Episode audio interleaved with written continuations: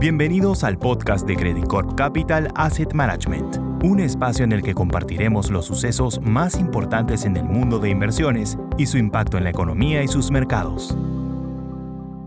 Hola, ¿cómo están? Soy Klaus Kenfe, Executive Director de Credit Corp Capital Asset Management, y quería contarles que en las últimas dos semanas hemos visto una recuperación de los activos de riesgo, siendo la renta variable la que más ha destacado, seguida de los bonos de alto rendimiento de Estados Unidos. Los activos de renta fija más seguros han estado sin una tendencia clara, aunque se mantienen bastante por encima de los mínimos de junio. Esto se ha dado principalmente dado que la, el tema principal del mercado ha migrado de una inflación descontrolada que nos llevaba a una recesión promedio o grande a un escenario en donde el petróleo ha cedido y esto ha permitido pensar en que la Fed lograría una desaceleración de la inflación con una economía que desacelera, pero con una recesión muy leve. Si bien en ambos casos tenemos una recesión en el horizonte, los mínimos anteriores parecen ya haber incorporado esto completamente en el análisis y estaríamos viendo un escenario más positivo.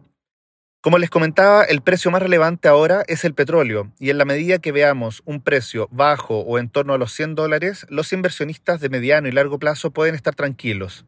Nuestra convicción apunta a que esto se dará, considerando que la producción en Estados Unidos ha venido aumentando y más que ha compensado la pequeña caída que se ha dado en la producción de Rusia, que si bien se esperaba una gran caída, ha terminado siendo una caída bastante menor. Rusia también sigue teniendo la posibilidad de vender a Asia, y por lo mismo no vemos como algo disruptivo para el mundo el embargo de petróleo que comienza a fin de año por parte de Europa. Europa, por su lado, sí estaría bastante complicado, sería el principal perdedor del escenario actual.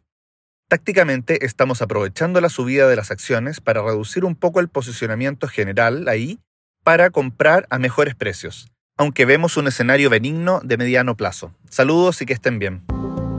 Credit Corp Capital Asset Management